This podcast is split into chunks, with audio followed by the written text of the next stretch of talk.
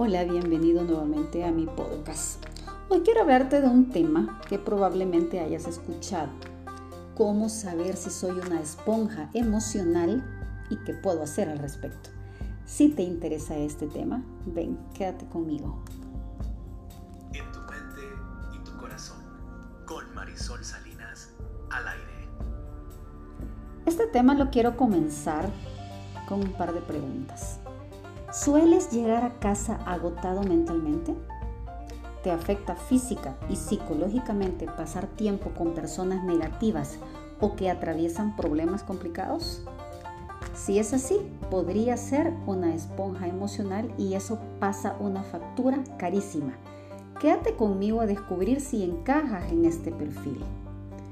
Tensión, preocupación, tristeza y frustración a veces llegamos a casa con pesos que no nos pertenecen. Nuestra mochila se llena de realidades ajenas que a menudo nos agotan psicológicamente. Esto es algo que viven a diario las personas muy empáticas. Y si también tú eres una de ellas, en algunas ocasiones te habrás preguntado, ¿cómo puedo saber si soy en verdad una esponja emocional?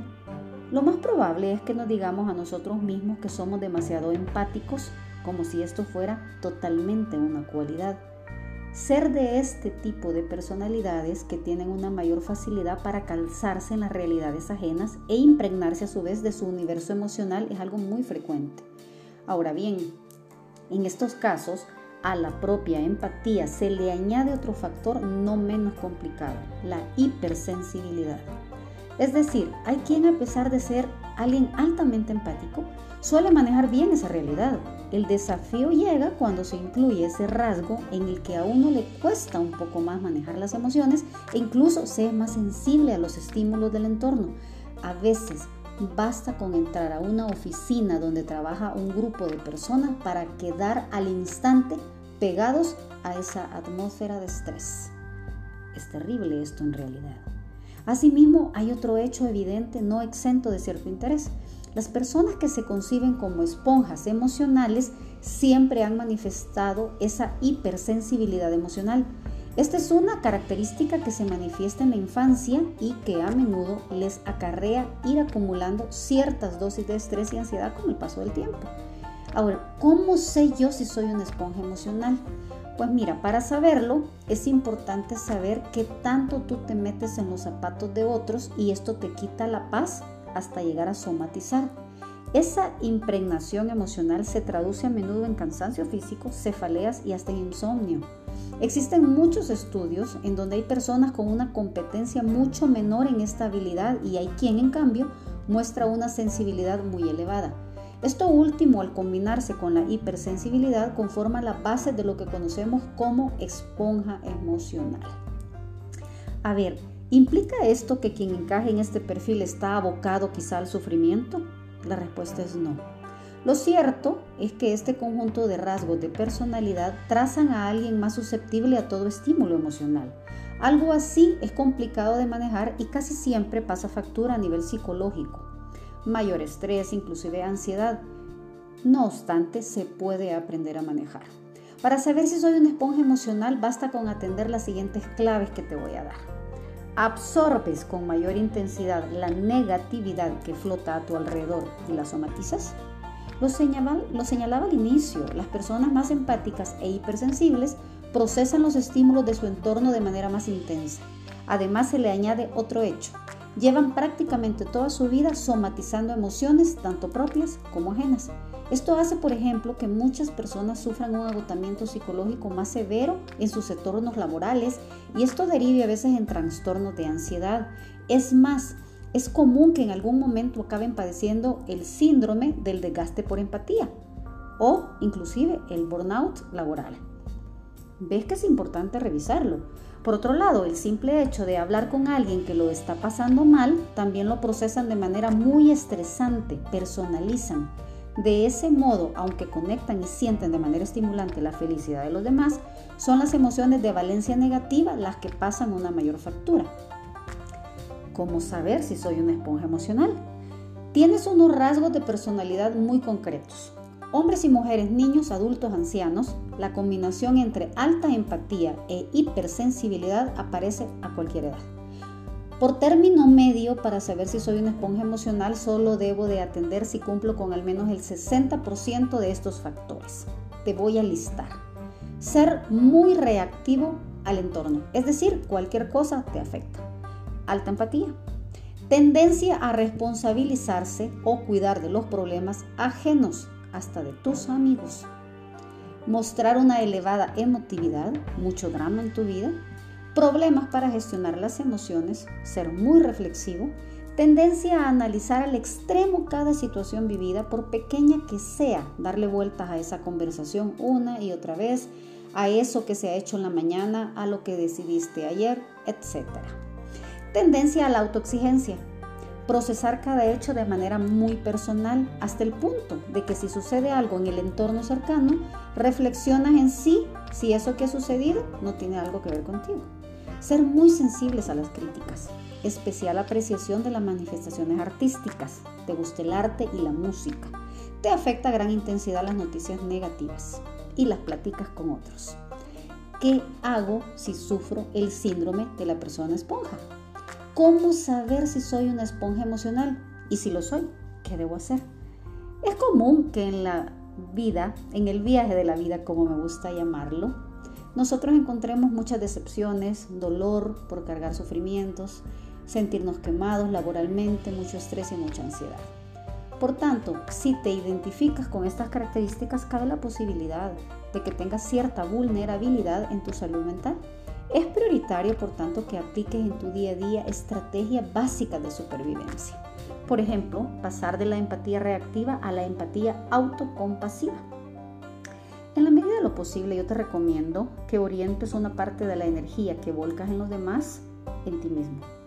Tratarnos con compasión es preguntarnos qué necesitamos y dárnoslo. Es también saber poner límites para protegernos. Saber que no podemos llegar a todo el mundo y que eso está bien. Que no tenemos que ayudar a todo el mundo y eso está bien. Trabajar la empatía, este concepto, es bien importante porque la empatía es distinto a la empatía. La empatía es el complementario. Consiste en desarrollar una estrategia de equilibrio para protegerte a ti. Empatía es un recurso mental que nos permite involucrarnos con los demás desde un nivel más sano, sin que nos comamos sus emociones. Te invito a que hagas una mejor gestión de las emociones diarias. Eso es una estrategia esencial, es decir, aprender a paliar el impacto de nuestras emociones en el día a día, tanto las propias como las ajenas.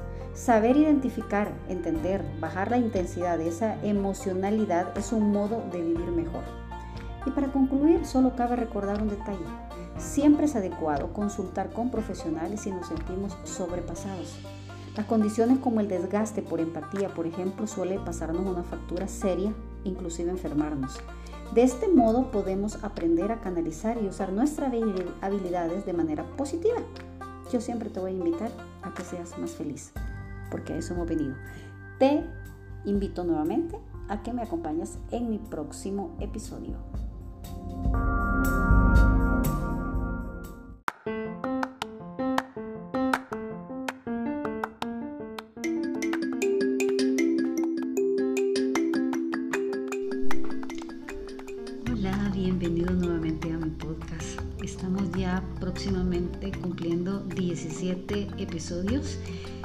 Te voy a hablar de un tema que me lo han pedido muchísimo. Espero que te sirva como me está sirviendo.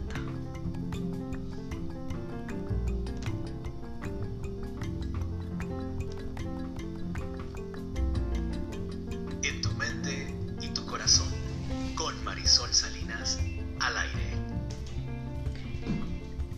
Vamos a hablar del autoengaño, que es vamos a ver un poquito acerca de los cuatro tipos de autoengaño más comunes y al final pues cómo evitarlos.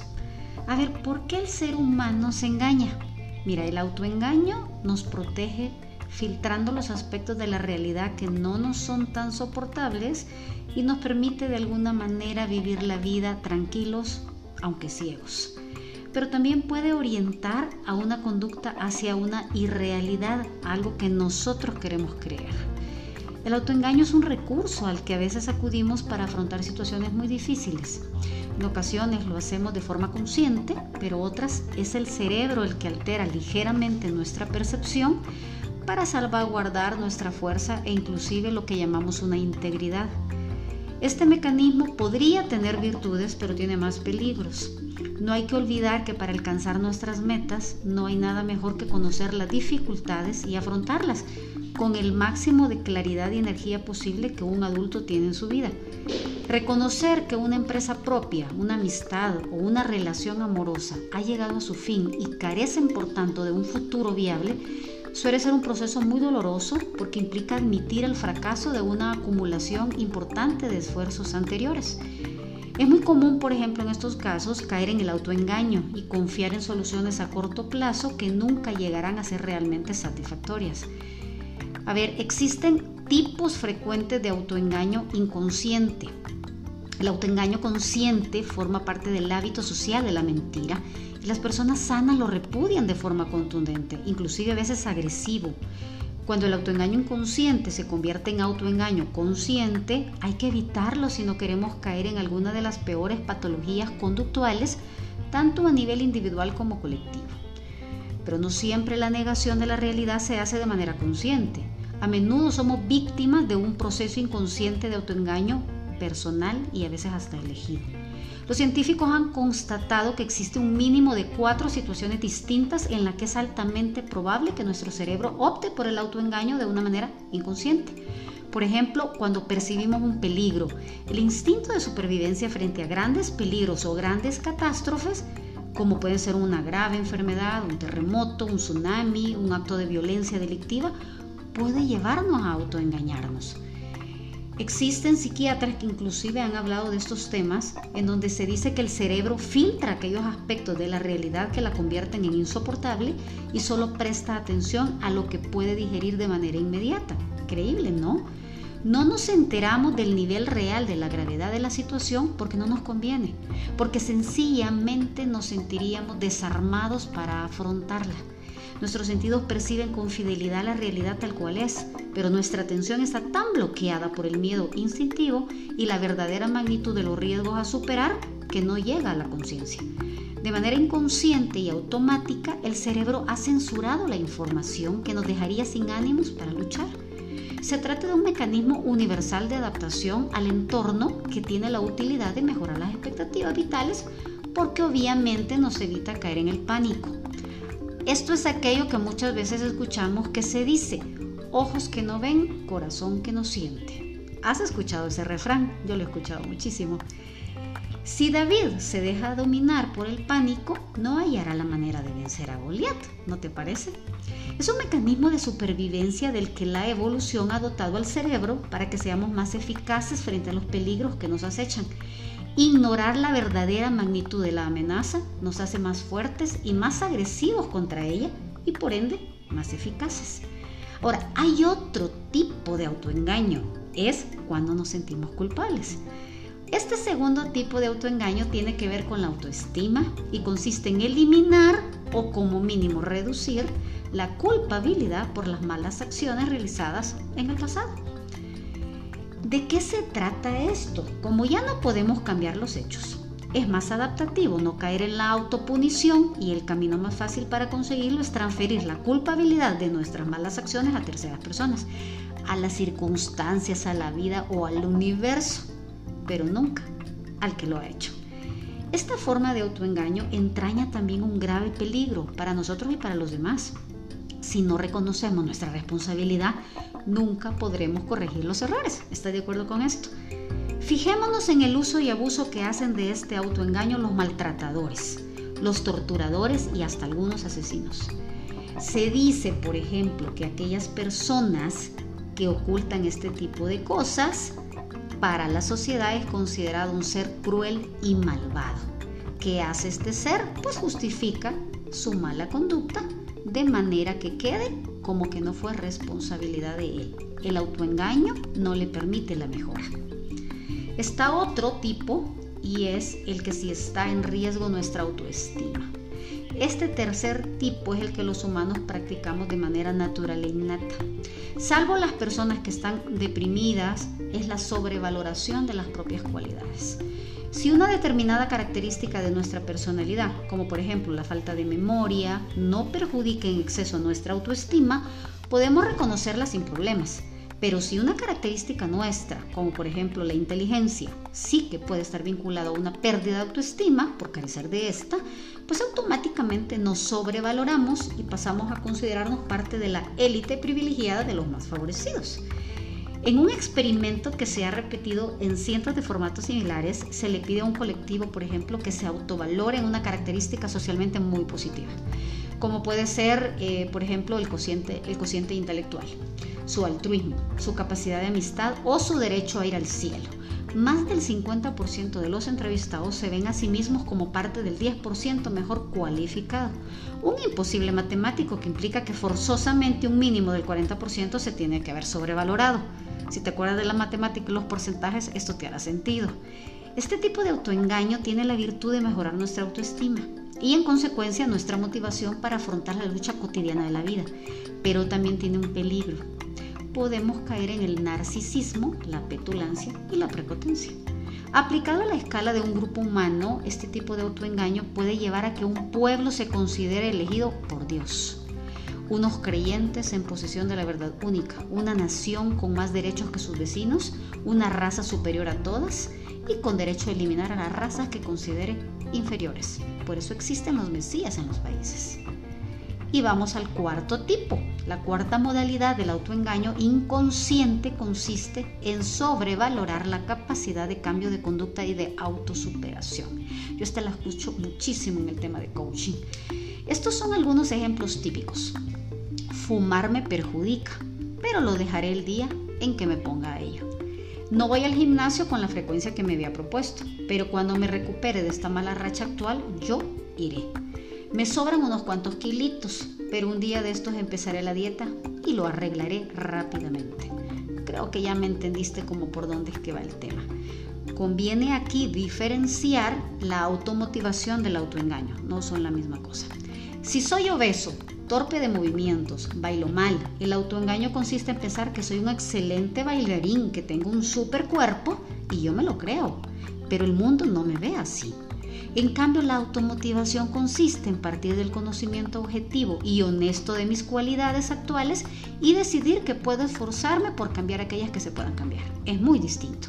Mi obesidad puede desaparecer con una dieta apropiada probablemente, pero mi estilo de cuerpo no va a cambiar porque también tengo una fisonomía y un biotipo ya establecido por la naturaleza.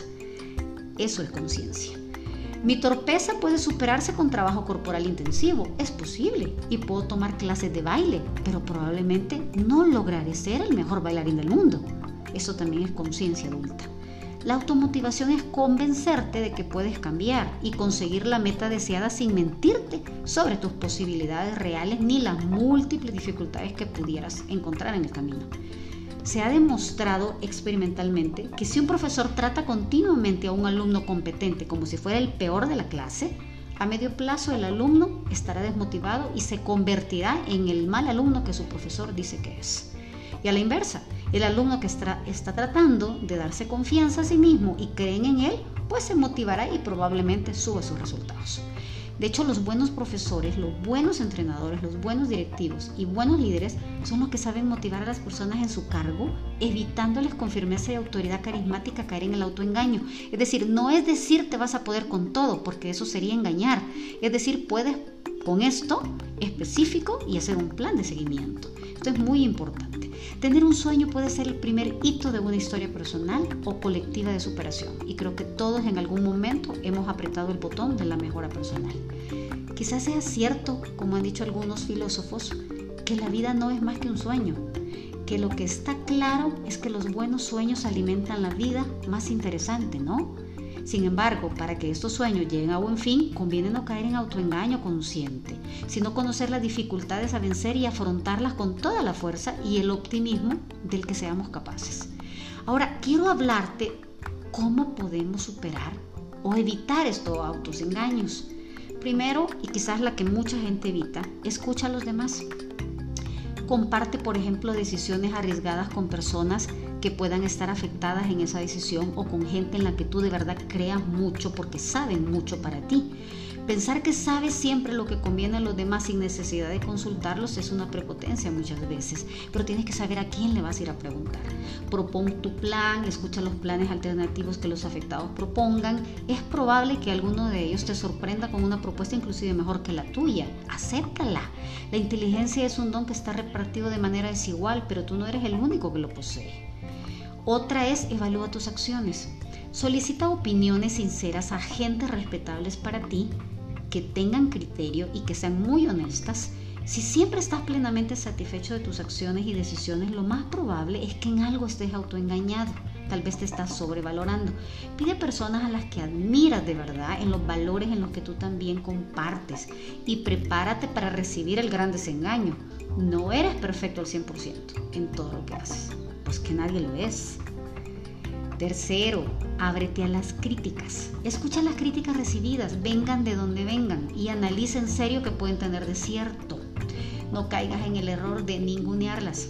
Antes de quitarle la razón, mira de ponerte en la posición de los demás y entender bien qué te están diciendo. Analiza con humildad si tienen parte de razón. Y cuarto, repara tus errores. Esta me gusta muchísimo porque es muy sanadora. Si has sido capaz de llegar a reconocer que en determinada actuación te equivocaste, discúlpate, pide perdón inmediatamente, no dejes mucho tiempo y procura repararla sin dilataciones. Y esta es la clave que siempre te voy a dar. Entre más tiempo dejes para repararla, más resentimiento causarás en la otra persona. Eso te lo puedo firmar. No caigas en el autoengaño de pensar que los errores son irreparables. Muchos se pueden reparar y que es mejor olvidarlos, que el tiempo todo lo borra. No te engañes, esto no existe. ¿Te vas a seguir autoengañando? Te espero en mi próximo episodio. Espero que te sirva y que lo hayas disfrutado.